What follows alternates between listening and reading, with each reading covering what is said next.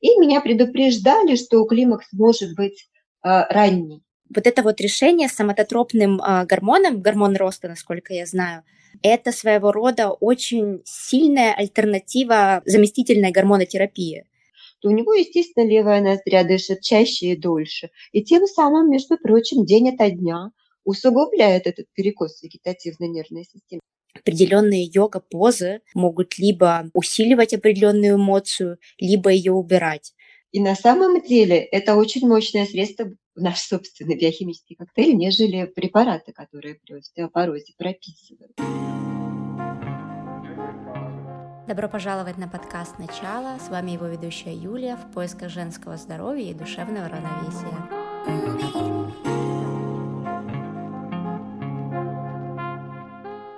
Сегодня у нас в гостях Лия Волова, йога-терапевт, методист по лечебной физкультуре, инструктор по хатха и перинатальной йоге. Лия, насколько я знаю, вы пришли к йоге, чтобы решить определенные вопросы по здоровью личного плана – Почему йога, как она помогла вам и что это были за проблемы по здоровью? Юля, дело в том, что йогой я занималась сначала в молодости, довольно много э, лет, но это была, как сейчас принято говорить, фитнес-йога. То есть, по сути дела, аэробика, в которой использовались упражнения асаны из йоги. И занималась я просто, чтобы противовес какой-то сделать здоровой своей офисной жизни. Я тогда довольно большое количество лет занимаясь йогой, даже не вдумывалась в то глубокое содержание, которое имеет это многотысячелетняя практика. Понаслышке знала о том, что ее можно использовать в разных оздоровительных целях. И однажды, а, лет в 36-37, у меня случился гормональный криз, который напоминал по своей симптоматике наступление климакса, менопаузы. А, я, в принципе, этого ожидала, потому что я с юных лет практически, лет с 20, имела проблемы и серьезные по гинекологии. И меня предупреждали, что климакс может быть а, ранний. На самом деле меня это очень испугало, потому что меня как будто бы выключили из батарейки. Э, вся моя активность, интерес к жизни пропали настолько быстро, вот как рукой сняло. Мне очень не хотелось идти в официальную медицину, принимать какие-то препараты.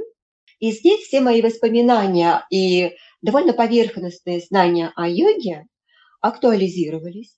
Я подчитала кое-что, создала сама для себя небольшой, в общем-то, комплекс, где-то минут на 30 и представьте себе, что это сработало. Это сработало настолько хорошо, что, ну не сразу, недели через 3-4 мое самочувствие восстановилось, и, повторяю, никаких препаратов я не использую. В это же время я подумала, что поводом для этого криза могли быть противозачаточные средства. Я их перестала пить. И, кроме того, увлеклась йогой настолько, что стала читать все больше, шире, глубже, пошла учиться, потом пошла на йога-терапию. И мне кажется, что этот путь никогда не закончится, потому что чем глубже я в эту тему погружаюсь, тем интереснее, увлекательнее мне становится. Особенно меня вдохновляют результаты э, моих йогинь, да, женщин, с которыми я занимаюсь, далеко уже не только работая с климактерическим синдромом и с гормональными срывами. В целом общая оздоровительная тема главенствует сейчас в моей практике как йога-терапевта. Насколько я поняла, вы довольно быстро с помощью определенной комбинации йога-асан и дыхательных практик смогли решить ваши гинекологические проблемы.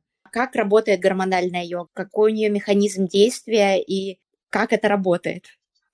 Ну, на самом деле, именно йога гормональная, наверное, это выражение не совсем корректно.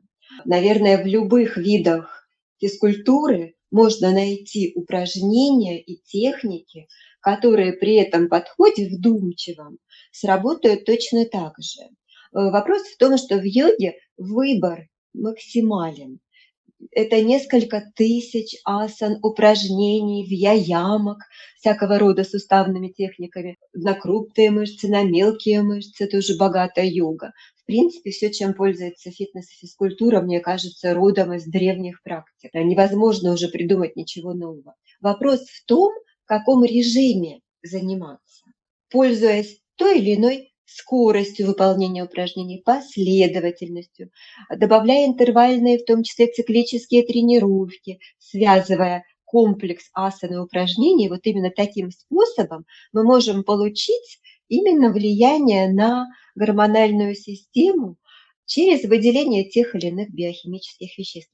То есть, по сути, мы можем настроить состав своего биохимического коктейля так, как нам нужно. И вопрос тут не только касается гинекологической проблематики. Для мужчин точно так же можно составлять необходимые биохимические коктейли. Для работы с суставами, в том числе и с сердечно-сосудистой системой.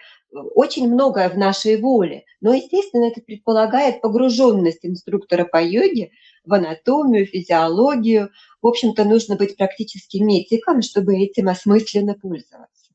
Получается, работает в этом плане именно положение тела в асане или там важно добавление, например, какой-то, я не знаю, визуализации или э, дыхания в определенные места. Как с помощью этих асан происходит активация вот того биохимического коктейля, о котором вы говорите? Например, прогибы активируют надпочечники. Появились исследования на эту тему в последнее время на стыке медицины и йога-терапии.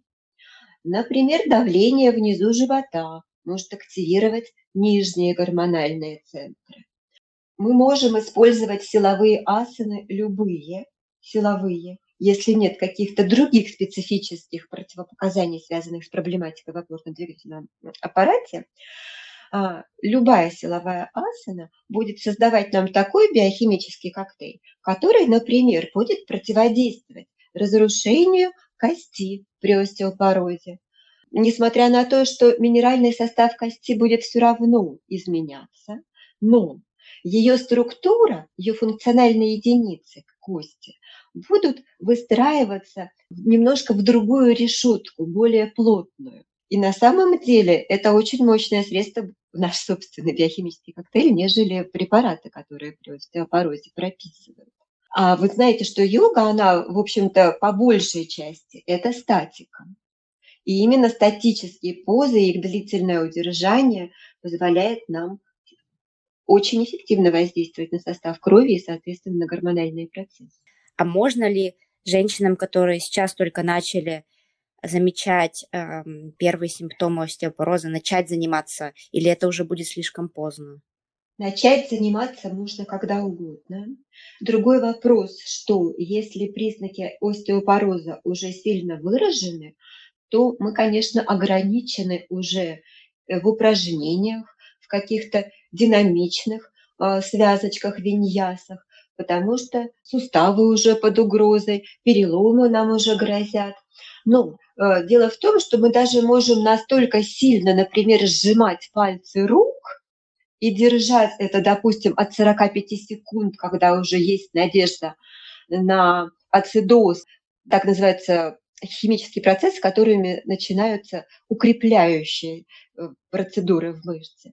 То есть даже лежачий больной, у которого нет возможности пойти в тренажерный зал, в йога-студию, вообще спуститься с кровати на коврик, мы ему все равно можем найти упражнения, доступные человеку для выработки соматотропина, в частности. Это универсальный анаболический гормон, который у нас у женщин при угасании половых функций, он нам может заменить во многом эстрогеновую группу гормонов.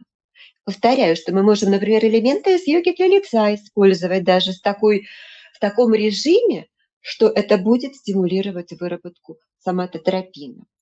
То есть я не хочу сказать, что все и все силовые статические асаны подходят всем в любом возрасте. Конечно, нужно адаптировать в целом здравый, разумный подход, поможет определиться даже без каких-то специальных знаний. Понятно, что не каждый человек может стоять в 50 лет в планке, правда? Но присесть, например, и сделать на позу стула и подержать ее с минутку, чтобы квадрицепсы прямо-таки, знаете, вот запекло, как при хорошей нагрузке. На это способно большинство женщин в зрелом возрасте. Кстати, квадрицепсы вообще очень полезно активировать, потому что здесь ведь низ живота, брюшная полость, малый таз очень близко и активировать там жизнедеятельность, это будет означать э, предотвращение многих проблем со здоровьем органов брюшной полости, работая квадрицепсом. Даже просто ходить по лестнице вверх-вниз, если человек работает в офисе, загружен с утра до вечера, у него нет времени на физкультуру, можно просто исключить из жизни лифт и начать ходить пешком по лестнице, работая с квадрицепсами, противодействуя застойным процессам внутри живота. Ну, как один, как сейчас принято говорить, лайфхак. Это точно один из лайфхаков моей мамы. Получается, вот это вот решение с самототропным э, гормоном, гормон роста, насколько я знаю, это своего рода очень сильная альтернатива заместительной гормонотерапии. Да, так и есть. Самотерапия, выполняя силовые упражнения, мы можем вырабатывать хоть, хоть до 120 лет жизни.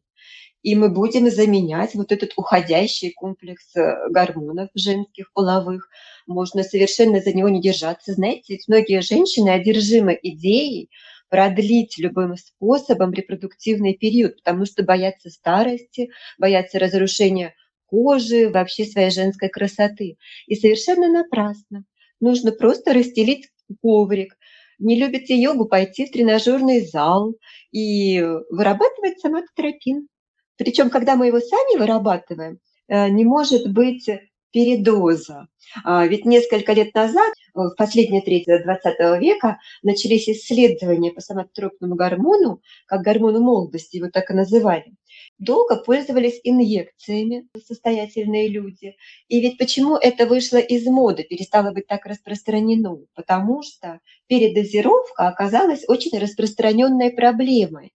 И тогда получаются брови, как у Валуева, нижняя челюсть, например. Да, у качков в самом деле от того, что они самотропин в других целях употребляют, как э, БАДы, у них происходят вот такие вот прирастания кости, далеко не эстетичные. Причем обратного хода здесь уже нет. Так вот, действительно, занимаясь самостоятельно, мышечную себе физическую, довольно интенсивную нагрузку давая, мы анаболический гормон производим, а передоз тут абсолютно невозможен. То есть это безопасный способ омоложения и универсального оздоровления. Фанатизм, мне кажется, во всем вреден. Вот давайте приведем несколько примеров. Ну, во-первых, мы с вами говорим не про все, а про силовую статику. А, в принципе, это малой кровью нам позволяет получить хорошую дозу соматотерапина. А, как раз в йоге очень большой выбор упражнений. Но тут нужно иметь в виду, потому что если мы сильно этим увлечемся, мы можем, в частности, навредить своей осанке. А ведь большинство людей при городском образе жизни, при сидячем образе работы и так имеют проблемы с осанкой. Прогиб в пояснице – лордоз. Он может быть уменьшенным, склонность к плоской пояснице, а может быть увеличенным, склонность к гиперлордозу. И здесь э, мы можем случайно усилить эту проблематику. А ведь что значит человеку с гиперлордозом еще добавить себе лордоза, прогиба в пояснице? Это значит, что компрессия в пояснице, в поясничных позвонках будет сильнее, а нервы, выходящие промеж поясничных позвонков, могут оказаться уже более сжатыми, они станут, извините за тавтологию, более нервными, а это иннервация и всей брюшной полости, и ног. То есть мы можем навредить своему здоровью, если будем вот слепо, не продумывая, какие нам нужны упражнения, делать, даже вот предыдущий наш лайфхак, да, даже без конца прогуливаясь вверх-вниз на силе квадрицепсов по этажам, а у одной из моих йогинь, она работает в Москве, в 30-этажном офисе.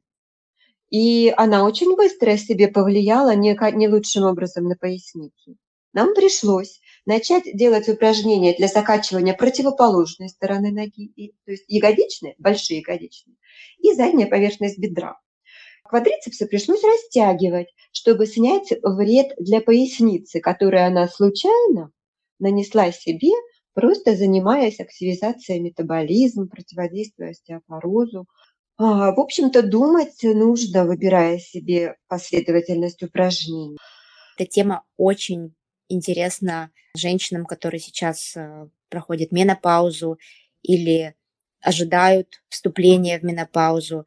Но, к сожалению, не все имеют доступ к а, йога-терапевтам, не все живут в больших городах. Могли ли бы вы что-нибудь посоветовать, какие-то, возможно, простые упражнения, с чего можно было бы начать, чтобы безопасно поддерживать свое женское здоровье? Во-первых, во-первых, проводились такие исследования в Европе несколько лет назад. А ведь по гормонам можно определить, что через год нас ожидает э, завершение репродуктивного периода, ну, начало этого процесса. Это видно по анализам. Э, во-первых, выяснилось, что даже просто ОФП, общая физическая подготовка, э, просто суставная гимнастика, выполняемая каждый день, минут по 15-20, уже снизила процент тяжелого протекания климактерического синдрома. А, то есть, чем старше мы становимся, тем в большей степени известная фраза, что движение – это жизнь, перестает быть метафорой. Это становится, ну, в самом буквальном смысле истиной и должно стать нашим, особенно женским девизом. Итак, просто суставная гимнастика каждый день, хотя бы малыми дозами, та же самая утренняя зарядка, да, должна стать такой бытовой необходимостью, как зубы почистить. Но это общая профилактика. Теперь, чтобы профилактировать, а уже в это время пора начинать задумываться об остеопорозе, потому что когда гормональные процессы уже случатся, перестроится организм, уже вовсю пойдет разрушение кости, снижение минерализации. И для этого нам нужны силовые асаны, укрепляющие, которые мы держим в статике, до не могу, вот до тремора, до дрожи в мышцах. И чтобы не произошло негативного влияния на осанку, которую мы с вами обсудили, например, да, в примере с квадрицепсами, с хождением по этажам, нужно просто делать на все группы мышц равномерное количество укрепляющих упражнений статического характера. И тогда вы, во всяком случае, не ухудшите существующую проблематику вашей осанки. А что нас еще ждет после изменения гормонального фона на фоне э, климакса, наступления его, вхождения во вторую половину жизни? Это то, что мы тоже становимся подвержены сердечно-сосудистым заболеваниям. Если до того эстрогеновая группа гормонов для нас становилась хорошей подушкой безопасности, чего не могут сказать о себе мужчины, то теперь мы с ними становимся ну, в одной группе риска. Для этого приходится заниматься аэробными нагрузками, хотя бы 2-3 раза в неделю, ходить быстрой ходьбой, такой, знаете, которая почти бег, когда вот еще чуть-чуть и начнется одышка, это очень хорошая скорость, которая будет нам профилактировать как раз сердечно-сосудистые заболевания, чистить сосудики. Причем, знаете, есть общая ошибка. Многие почему-то считают, что ходьба по хозяйству, например, по магазинам, может быть засчитана в этом общем километраже. Нет, чтобы это сработало, вот в том числе оздоровительно для сердечно-сосудистой системы, это должно быть 40 минут без перерыва. Невозможно вот так десятками мелких проходок э, произвести нужное воздействие на организм. Поэтому, мне кажется, можно совершенно без обращения к йога-терапевту, соблюдая вот эту разумную дозу и силовых на все группы мышц, и аэробных, запрофилактировать хотя бы негативное протекание климакса у себя. Ведь не страшен сам климакс. Вообще нет никакой необходимости, хочу опять к этому вернуться, продлевать репродуктивный период, потому что, знаете, у природы, возможно, это такой механизм, в том числе, обезопасить женский организм, например, от опухолей, от всякого рода новообразований. Ведь эстроген и такую имеет способность к побочному негативному воздействию на женский организм. Об этом знают люди с эндометриозом, да, женщины, об этом знают женщины, у которых диагностирован поликистоз яичников. Не так уж и хорош этот самый эстроген, так что не нужно за него держаться, а нужно просто расстелить коврик. Повторяю свою любимую фразу. Не только мою, да, всех йогов на планете, наверное вот это негативное влияние эстрогена – это тоже одна из причин, почему многие женщины боятся заместительной гормональной терапии. И здесь как бы вот это вот решение с физическими нагрузками, которые будут помогать организму продуцировать соматотропин, это своего рода очень интересное альтернативное решение. Но есть ли у соматотропина тоже такая способность, как у эстрогена, провоцировать рост новообразований? или организм всегда будет вырабатывать то количество самотерапина, которое безопасно для нашего здоровья. Да, совершенно верно, так и есть. Знаете, тут есть только одна деталь, которую нужно учитывать женщине в предклимактерическом периоде. Вот, ведь климактерический синдром даже более неприятен, чем сам климакс, да, потому что он как раз и является симптомокомплексом многих неприятных вещей, смена настроения, депрессия, упадок сил, бессонница.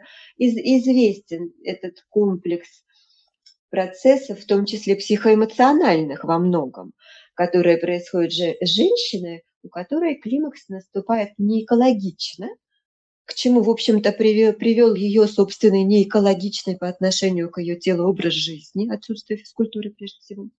И вот мы начинаем активно заниматься – а, дело в том, что вот эти интенсивные нагрузки, в том числе силовые практики йоги, они вместе с самотропином стимулируют, между прочим, выработку кортизола, гормона стресса. А надпочечники ведь активируются. И это может еще больше раззадорить симпатико-тонический отдел вегетативной нервной системы. А, то есть психоэмоциональная лобильность может стать еще выше. Решение, сразу же говоря о проблеме, говорю о решении. Необходимо еще делать релаксационные техники, медитации, длительные в расслабленном режиме, растяжки, ну и вообще после закачивания мышц экологично их растянуть. А об этом-то, в общем-то, знают все, не только йоги. Еще в йоге разного рода интересные приемы, пальминг, тратака. Вот знаете, помните, наверное, да, медитация на свечу. А, в городских условиях это может быть медитация на лампу, например, достаточно яркую, но лучше с закрытыми глазами. То есть ну, нам нужно еще делать техники, которые вырабатывают, например, гамма-аминомасляную кислоту. Это такой нейромедиатор, который, наоборот, запускает тормозящие процессы в головном мозге.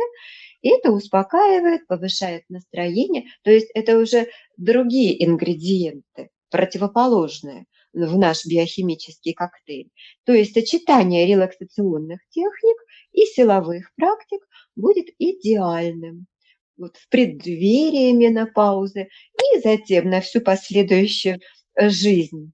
Хотя можно, я ведь со своими югами а, и не только с индивидуальными, э, с теми, с кем я занимаюсь персональными занятиями, даже у групповых своих йогов, кто приходит на группы, я узнаю их преобладающий тонус вегетативной нервной системы, симпатотоник они или парасимпатик, и часто даю разные дыхательные техники, зная кто-кто, и они у меня знают кто-кто. В целом я много работаю над тем, чтобы повышать грамотность йогов а, на предмет того, что происходит в их организме, чем обусловлено их, например, вялость утром или их нервозность вечером. Понимаете, когда человек знает, почему это с ним происходит, он начинает более сознательно практиковать, и результативность, естественно, повышается в разы. Я это хочу сказать, потому что многие коллеги считают, что это возможно только в индивидуальной работе. Но на самом деле нет, ведь эта проблематика, она типовая. И давать два-три варианта разных техник вполне возможно, даже работая в группе. Вы сейчас, кстати, упомянули очень важный момент, тема психосоматики. В процессе менопаузы довольно часто женщины испытывают разного рода э, тревожности, нервозность, раздражительность, депрессии. Определенные йога-позы, насколько мне известно, тоже могут либо а, усиливать определенную эмоцию, либо ее убирать. Дыхательные практики, медитация, они могут скорее, насколько я понимаю, убрать и нервозность, и тревожность. А что по поводу депрессии? Я слышала, что позы, например, когда эм, мы делаем forward fold, провоцировать не расслабление, а депрессивное такое грустное настроение. Пащима Танасана, это, скорее всего, про нее, про наклон к прямым ногам сидя, потому что ее можно делать долго, в отличие от, например, наклона к прямым ногам стоя, да, а вот Танасана. Как говорят йоги, она обращает наш ум в себя, а, конечно, человеку в депрессии в себе с собой не очень комфортно. Э, но на самом деле тут важно, как выполнять эту растяжку. Много растяжек есть, которые люди выполняют, знаете, через силу. Вот сидит человек в этой позе, в наклоне к прямым ногам, и тянется, тянется изо всех сил. И расслабляющего эффекта он, во-первых, не получит, потому что мышцу, чтобы расслабить, нужно не напугать. Сначала в мышце включается рефлекторное сопротивление растяжки. И только после того, как этот первый рефлекс сопротивления растяжки ослабнет, есть шанс, что включится рефлекс, сухожильный рефлекс Гольджи, который способствует растяжке. Так вот, если изо всех сил тянуться, как нас, в общем-то, зачастую еще со школьной скамьи приучают, то этот рефлекс, второй, расслабляющий, ну, вообще может не включиться. А ведь что происходит, когда он включается? Тогда импульс на расслабление, рефлекторные, заметьте, то есть совершенно от нас не зависящий, получают не только мышцы, которую мы растягиваем, но и другие мышцы организма. И даже нервная система получает этот рефлекторный расслабляющий импульс. И вот он уже, он не будет э, делать человека грустным. Это будет как раз благотворное расслабление для человека в депрессии в том числе. Но дело в том, что ведь депрессия у большинства людей связана с парасимпатическим отклонением в вегетативной нервной системе. А парасимпатиков, Юля, а, нужно, ну, извините, поймите меня правильно, но их нужно гонять, как сидоровых коз. То есть на самом деле им нужно активировать метаболизм и чередовать. Вот помните, как мы вам с вами говорили э, по отношению к женщинам, у которых климактерический синдром происходит сложно, с большим количеством неприятной симптоматики, им нужно чередовать релаксационные техники с силовыми, с трудными, с динамическими. И вот это чередование, оно будет балансировать вегетативную нервную систему. То есть в составе вот такой практики, Пащима-Танасана, forward fold, да, не будет человека погружать в бездну депрессии, а наоборот будет мыслемешалку останавливать, способности к здоровой правильной медитации увеличивать, депрессию уменьшать.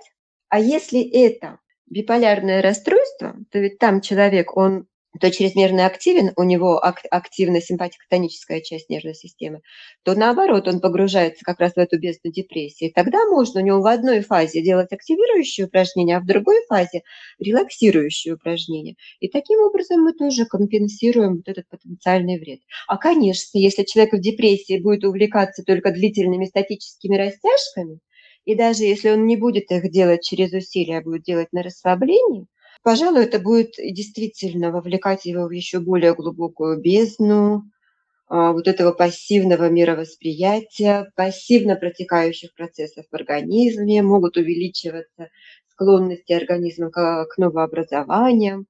Практика просто должна быть гармоничной. А человеку в депрессии не хочется активной практики, ему не хочется делать мышечных усилий, но это ведь тоже не хочется, пока он не начнет трудно расстелить коврик, если вернуться к этой нашей лейтмотивной фразе. Я здесь с вами абсолютно согласна. Но когда у меня был э, такой довольно тяжелый момент, я знаю, что э, заставить себя заниматься активной йогой очень сложно, и как раз-таки вот висеть в э, forward fold намного проще. Но, например, я замечала также по себе, что, например, такие позы, как Тадасана, она как будто дает силу. Плечи раскрываются, mm-hmm. ты чувствуешь какую-то mm-hmm. такую внутреннюю уверенность, силу, по-другому немножко начинаешь себя чувствовать и думать. Есть ли еще какие-нибудь такие позы, которые могут а, людям в состоянии депрессии, когда им действительно трудно заставить себя заниматься чем-то активно, ну вот такими маленькими шажками получить какой-то заряд энергии на день, заряд какого-то позитива. То есть если нет силы и энергии, то прекрасно помогут интенсивные дыхательные техники, как, например, у нас в йоге Пхастрика, Капалабхати. А, дыхание правой ноздрю дает энергии. Не так быстро, но можно просто заткнуть ваткой левую ноздрю, походить полчасика, дыша правой. Только важно не дышать ртом при этом. Потому что у нас нервные окончания в правую ноздрю выходят от симпатико-тонической нервной системы. Ну и это вообще лайфхак для людей, у которых нет ни сил, как они думают, зачастую они просто так думают, а, на интенсивную физическую практику, ни времени, например. Вообще дыхательные техники пранаямы – это йога для ленивых. Или, или йога для тех, кому трудно начать, обнаружить, что они вовсе не ленивые, немножко поработать со своими нервными, нейронными, в том числе, связями. На самом деле унилатеральное дыхание, то, то ли правой ноздрёй, то ли левой, очень э, интенсивно работает с вегетативной нервной системой. Нужно об этом знать и не дышать без предварительного осознания, что тебе нужно, то ли правой, то ли левой ноздрёй. Подышать левой, мы успокоимся, расслабимся, хорошо перед сном. Подышать правой, тонизируемся, можем расхотеть спать. Хорошо и полезно утром ну и так далее. На самом деле наработки йоги, ну, мне кажется, безграничны вообще. Чтобы подобрать для себя индивидуальную технику дыхательную, любой человек с любой симптоматикой может. Потому что вообще, если у нас вегетатика в балансе и не искривлена, например, носовая перегородка, то э, то правая ноздря, то левая, и эти промежутки времени равные. А если у нас э, зашкаливает ваготония, э, блуждающий нерв, если человек парасимпатик, то у него, естественно, левая ноздря дышит чаще и дольше. И тем самым, между прочим, день ото дня усугубляет этот перекос вегетативной нервной системы.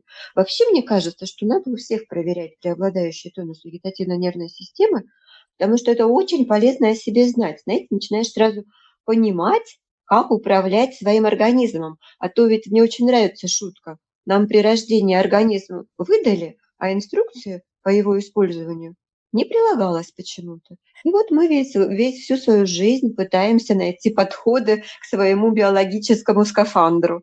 А они есть и вообще выработаны. Пять тысяч лет уже йогами вырабатываются. Представляете, как это несправедливо, что мы не имеем этой инструкции при рождении? Абсолютно. А скажите, как можно это проверить? Есть ли какие-нибудь тесты? Или можно по симптоматике, в принципе, понять? Ну, по симптоматике, вы знаете, лучше есть тесты, нужно спросить у своего невролога, невропатолога или просто не у своего сходить к любому. Они могут сделать вам вегетативный тест прямо сразу, несложный и короткий, самому себе проблематично. Есть опросники. Ну, это, конечно, уже медицинская тематика, но, опять-таки, я, например, настроила у себя таблицу в Excel, сделала ее с умными формулами, которая позволяет мне опрашивать любого моего йога. Для него 15 минут заполнить таблицу, и потом для нас с ним целые вообще десятки десятки подсказок к тому, какой должна быть его практика. Ну, то есть это, к сожалению, пока не очень легко и доступно. Нужно обратиться к йога-терапевту или к неврологу. Дисфункция вегетативная – есть у большинства людей на самом деле, как ее не называть. Она может развиваться в нескольких системах и органах, а может развиваться только в одной, например, преимущественно. И тогда мы можем легко определить.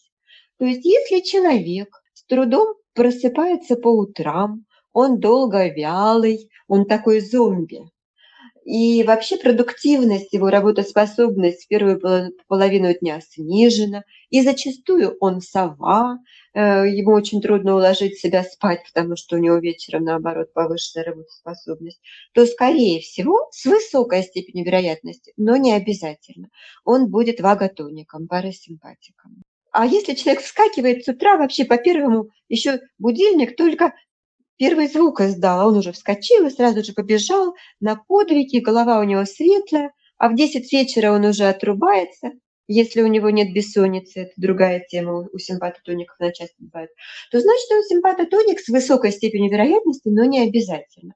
А, даже вплоть до того, какого, например, типа бывают запоры у человека, можно понять, симпатотоник он или ваготоник.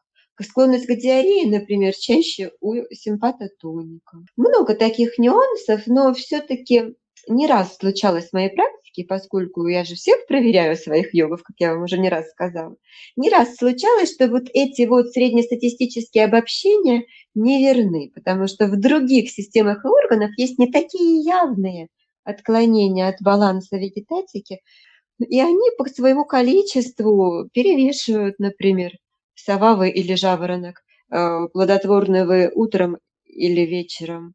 Все-таки лучше проверяться, но задуматься можно вот по этой своей склонности к тому или иному режиму дня. И получается, например, если человек понимает, что он, э, например, симпатотоник, что бы э, вы посоветовали делать? И нужно ли это делать каждый день? А, давайте вернемся. Вы мне уже предлагали дать универсальный совет. И я, помните, предложила выстраивать свою практику, чередуя релаксационные техники, то бишь спокойные пранаямы, э, растяжки, э, медитации. Пять минут, допустим, что-то релаксационного, пять минут что-то силового. Силовая статика в том числе. Еще раз что-то релаксационное. Следующие пять минут, например, Суря Намаскар в каких-то облегченных версиях, потому что есть укороченные легкие версии, даже если человек никогда не занимался. Просто, ну, во-первых, мы с опорным двигательным аппаратом поработать и на аэробный э, режим функционирования мышц выйти. И вот так вот чередуя, мы получаем универсальную схему, которая подходит всем. Так вот, симпатотонику стоит в этом чередовании увеличивать длительность или частоту релаксационных техник, а парасимпатику, наоборот, уменьшать э, расслабляющие эпизоды, да, вот, элементы цикла, в цикле в этом, и увеличивать интенсифицирующие. И тогда это будет более балансирующе влиять и на вегетативную нервную систему, и на всю психофизиологию. Мне кажется, что это понятно и естественно. Просто, понимаете, тут в чем сложность? Я хочу сразу предупредить слушающим нас, слушающих нас женщин, что а, вот я заметила по своему опыту, что симпатотоники, например, считают шавасану очень бесполезной практикой. Представляете? Они просто в ней не занимаются расслаблением сознательным. Они в это время вместо того, чтобы бороться с мыслемешалкой, они ее, наоборот, запускают и ждут, когда эти 10 минут шавасаны закончатся. Тем временем уже продумали весь свой план последующих действий, поругались с мужем, построили подчиненных, это не шавасана, да, мы сами понимаем, что это совершенно не будет шавасаной. А шавасана – это осознанная, медитативно настроенная, серьезная работа по расслаблению мышц и через мышцы со всей нервной системой. И поэтому я сейчас предлагаю симпатотоникам увеличивать частоту вот в этом цикле эпизодов релаксирующих техник, а им будет не хотеться этого делать. То есть нужно просто понимать, что это не то, что вам не хочется. Это не хочется вашей вегетативно-нервной системе, которая находится в дисбалансе. И просто нужно начать это делать, и вы полюбите постепенно и медитацию, вы полюбите и растяжки длительные, позиционные, в которых мы не боремся с мышцами, а помогаем их расслабиться. И наоборот, Юля, парасимпатик, ну, ему очень тяжело заставить себя увеличить длительность интенсивных, например, практик типа Сурина Маскар или сделать лишнюю позу в силовой статике, они бы, наоборот, за милую душу с удовольствием сделали бы дополнительную растяжку, а им-то как раз не нужно этого делать. Просто, да, вы знаете же, что вся йога у нас, она про осознанность. Нужно просто осознать, что у вас есть этот перекос и начать ну, сознательно работать. Ну, я понимаю, что я немножко разочаровала сейчас и симпатотоников, и, и ваготоников. Лучше это знать, чего ожидать от себя. Мне, например, всегда было сложно лежать в шавасане, и я человек, который очень любит двигаться, mm-hmm. и это та информация, которую я всегда игнорировала, когда мне говорили, тебе нужно больше расслабляться. А вы знаете, что в древних текстах йоги шавасана называется одной из самых трудных асан? Как раз потому, что с телом мы как-то худо-бедно умеем управляться, а вот сознанием, с мыслительным процессом гораздо сложнее. Ну, нам, во всяком случае, в западной культуре, которых не, не приучают с детства как раз к техникам медитации, осознанного расслабления, да, нужно понять, что это наша недоработка, упущение. И рано или поздно мы это полюбим. чем в большей степени вы симпатотоника, тем дольше, естественно, вас займет времени этот процесс. Но в любом случае это все-таки месяцы, а не годы. Когда мы понимаем, что это и почему это так происходит, то мы можем ну, гораздо быстрее преодолеть этот дисбаланс.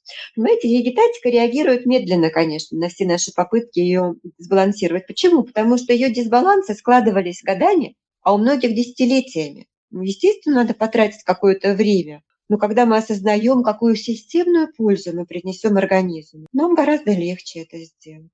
Вот это вот почему, оно очень мотивирует. Вы упомянули экологичный образ жизни.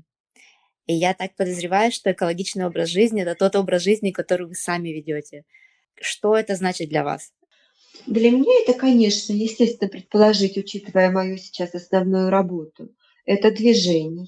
Причем заметьте, что для меня сейчас, ведь у меня каждый день есть практика йоги.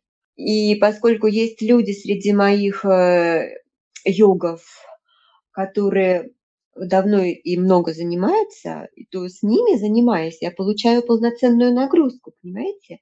И для меня экологичная практика йоги – это меньше нагрузки, не удивляйтесь. То есть нагрузки не должно быть и чересчур много. Понимаете, в чем ведь парадокс? Но, к сожалению, это не про большинство людей. То есть для большинства людей, которые не работают в области физкультуры и спорта, как я, Нужно, наоборот, думать о том, чтобы все-таки каждый день у вас какая-то физкультура в жизни была. Конечно, экологично в данном случае чередовать. Сегодня у вас, например, силовая практика йоги или в тренажерном зале, если вы не фанат вообще йоги. Есть же такие люди. В общем-то, не нужно из-под палки а, гнать людей на, именно на коврик для йоги. Пожалуйста, ходите в тренажерный зал. Только не забудьте, что растяжек должно быть не 5 минут, если вы пришли на час, на силовую практику, то растяжек у вас должно быть минут 15, затем после часовой силовой нагрузки. Итак, сегодня у вас силовая нагрузка. Завтра вот те самые 40 минут быстрой ходьбы одним подходом. Послезавтра, например, допустим, все-таки йога, в которой мы чередуем, если мы говорим о женщине а, в возрасте, перед которой уже брежет калимактерический синдром, да, и завершение репродуктивной функции. А третий день, например, чередование, релаксационные техники, аэробные, силовые. Вот этот вот цикл, который мы можем, кстати, мы можем сделать два цикла, это займет 15 минут, мы можем сделать несколько циклов на полчаса, несколько циклов на час, в зависимости от того, насколько актуальна вообще проблематика, как быстро нужно получить результат. Да, если результат нужно получить быстро, если развивается остеопороз, э, вес начинает резко прирастать, конечно, у женщины большая мотивация. И я думаю, она найдет себе и полтора часа для этой практики, э, для этой цикличной практики. Если для профилактики, ну, вам 15-20 минут даже может хватить, если делать регулярно. Что еще для меня экологичный образ жизни? Это рациональное питание. Я вам скажу честно, я не вегетарианец. Во-первых, потому что у меня есть семья, и готовить два вида блюд, а муж у меня не йог, два вида блюд э, в мой занятый образ жизни, это никак не вписывается. Я просто предпочитаю в мясных продуктах легкое мясо, предпочитаю птичье, побольше рыбы. Конечно, для меня экологичный образ питания – это снижение длинных углеводов, их количество. Я вообще предпочитаю углеводы получать, если честно, из фруктов и минимум круп. А, что еще для меня экологичный образ жизни? Это работа с психикой.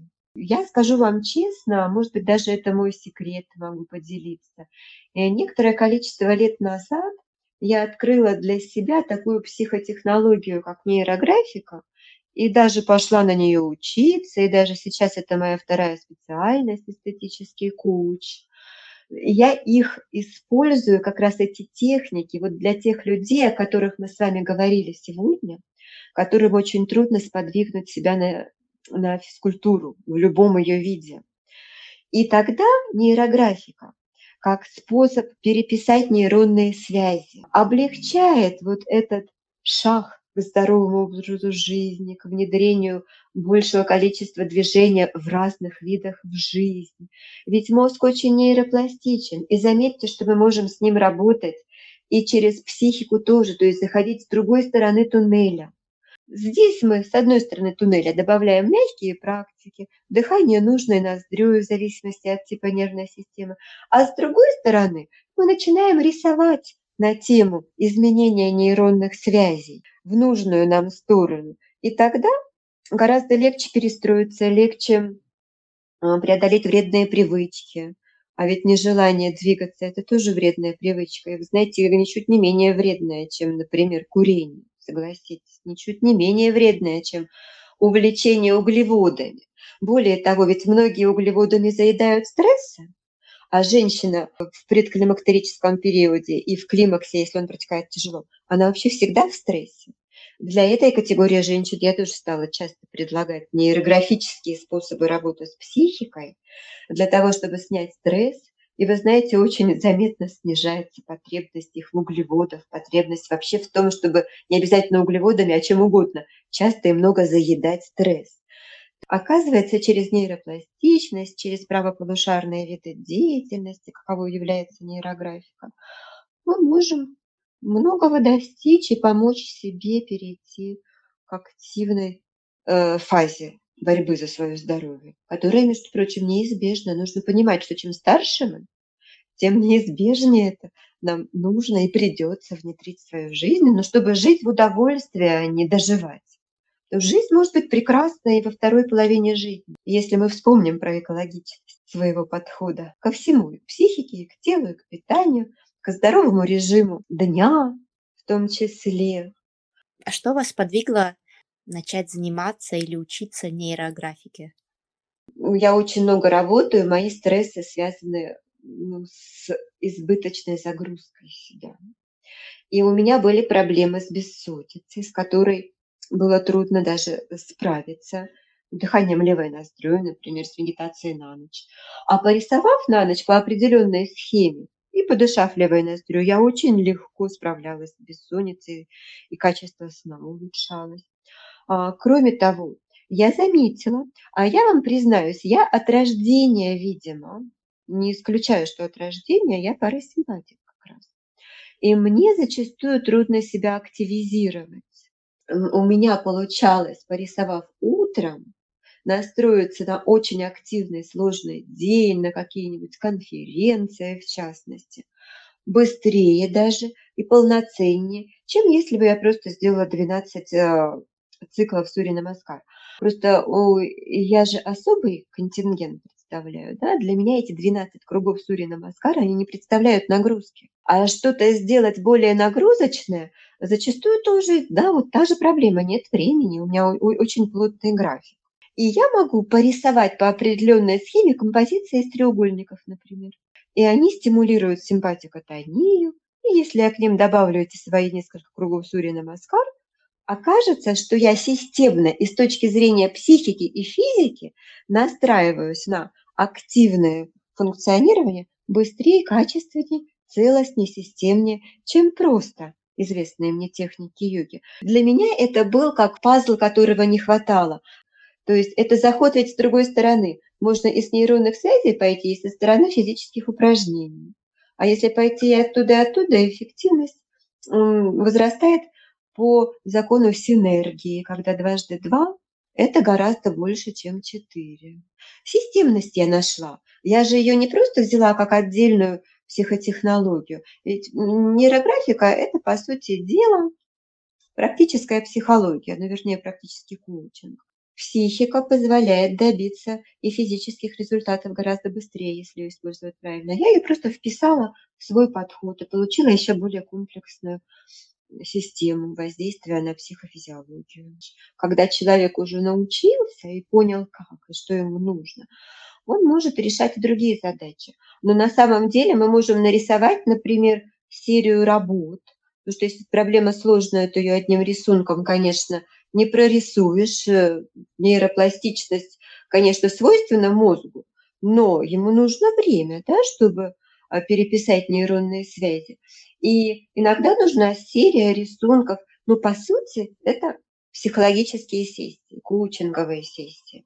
Для каких-то вопросов достаточно одного рисунка, но обычно это такие быстротекущие проходные проблемки, задачки.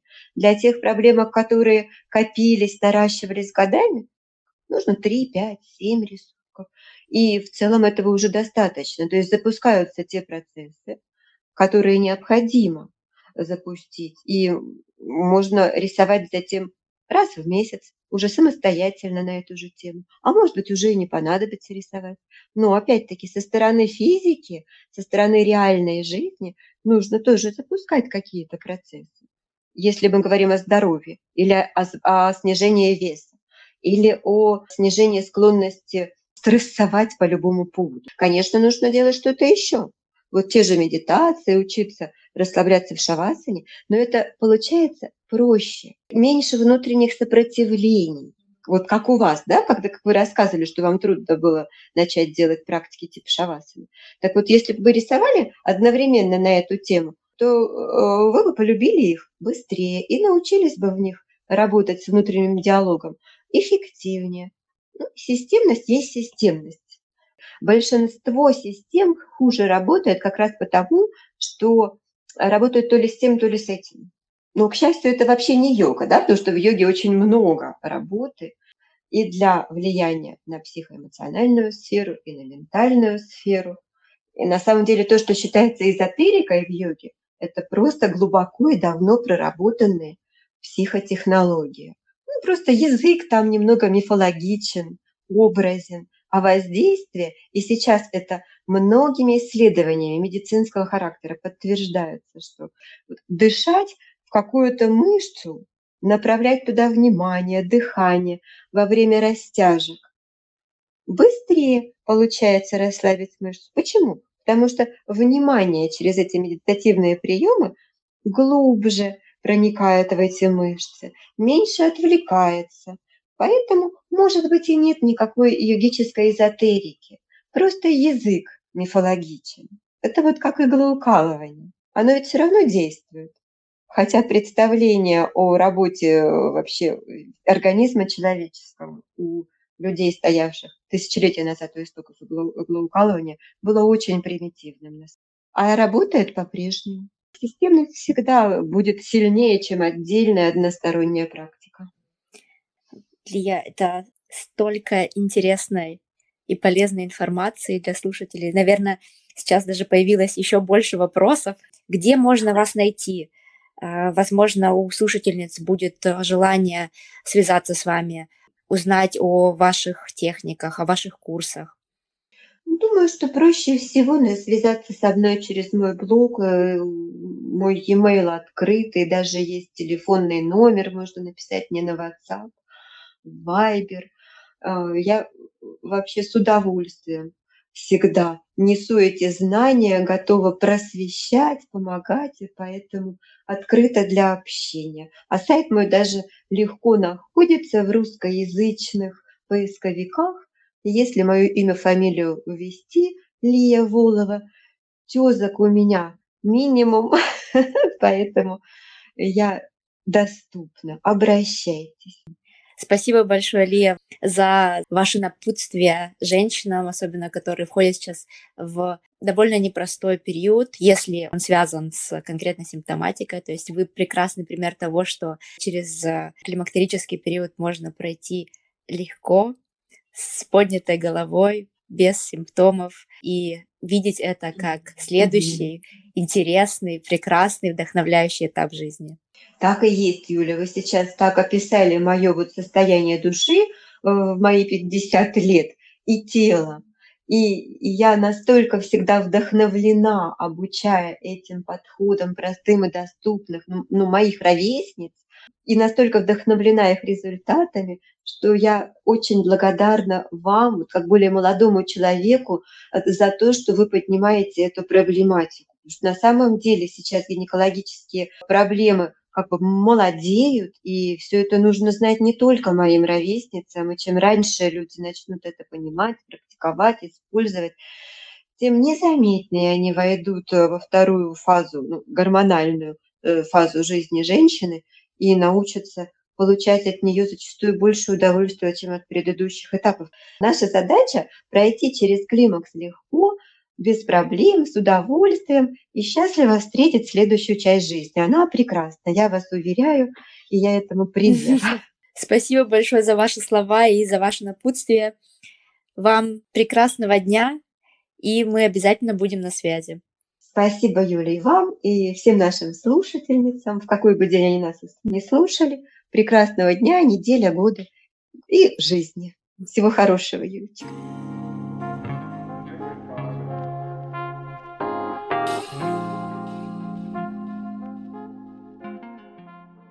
Я буду очень рада обратной связи, вашим вопросам и пожеланиям в разделе отзывов. Если вам понравился наш подкаст и у вас есть родственницы или подруги, кому он может быть полезен, пожалуйста, поделитесь.